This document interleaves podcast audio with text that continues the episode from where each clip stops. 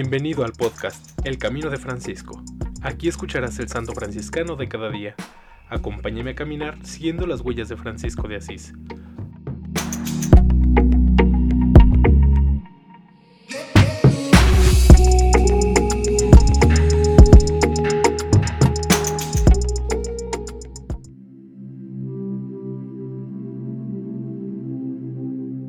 Septiembre 6. Beato Liberato del Oro sacerdote de la Primera Orden, 1214 a 1258.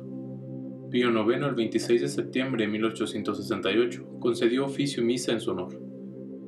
Liberato nació en Loropiceno, provincia de Macerata, de las Marcas. Vistió el hábito franciscano en Sofiano, lugar solitario en los alrededores de Sarnano, donde todavía hoy se ven los restos de un antiguo pequeño convento. Hacia 1234, el joven Liberato, guiado por el Espíritu Santo, renunció al condado que le había sido asignado por su tío Fidesmido y lo traspasó a su hermano Walterio, y escogió para vivir del convento de Rocabruna, en la arquidiócesis de Urbino. Consagrado sacerdote y deseoso de consagrar la vida a la penitencia y a la contemplación, se retiró al eremitorio de Sofiano, no lejos del castillo de Brunforte, donde su vida fue más celestial que terrena.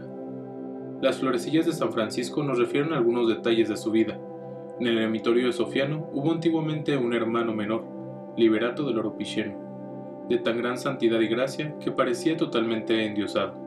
Frecuentemente estaba robado en Dios, y sucedía que, mientras se hallaba todo elevado en Dios, porque poseía en grado notable la gracia de la contemplación, venían a él los pájaros de toda especie y se posaban confiadamente en sus hombros, cabeza, brazos y manos, poniéndose a cantar maravillosamente él era muy amante de la soledad y raras veces hablaba, pero cuando le preguntaban alguna cosa, respondía con tal gracia y sabiduría que más parecía ángel que hombre. Vivía muy entregado a la oración y a la contemplación. Los hermanos le profesaban gran reverencia. Al final de su virtuosa vida, tenía unos 45 años. Este hermano cayó enfermo de muerte por divina disposición, hasta el punto de no poder tomar nada. Por otro lado, él rehusaba recibir medicina terrena, y ponía toda su confianza en el médico celestial, Jesucristo bendito, y en su bendita Madre, de la cual mereció por la divina clemencia ser milagrosamente visitado y consolado.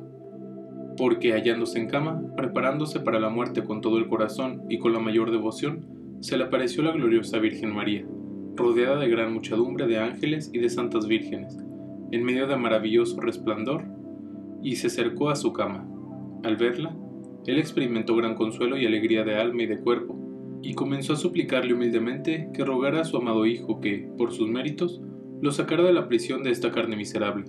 Y como prosiguiera en esta súplica con muchas lágrimas, le respondió la Virgen María llamándolo con su nombre. No temas, hijo, que tu oración ha sido escuchada, y yo he venido para confortarte antes de tu partida de esta vida. El 6 de septiembre de 1258, serenamente pasó de esta vida a la eterna bienaventuranza.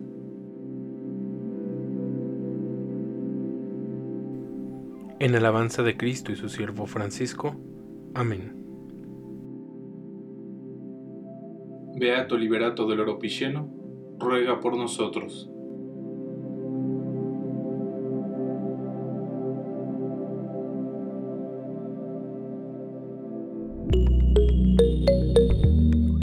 Te invito a que compartas este podcast y sigamos juntos el camino de Francisco.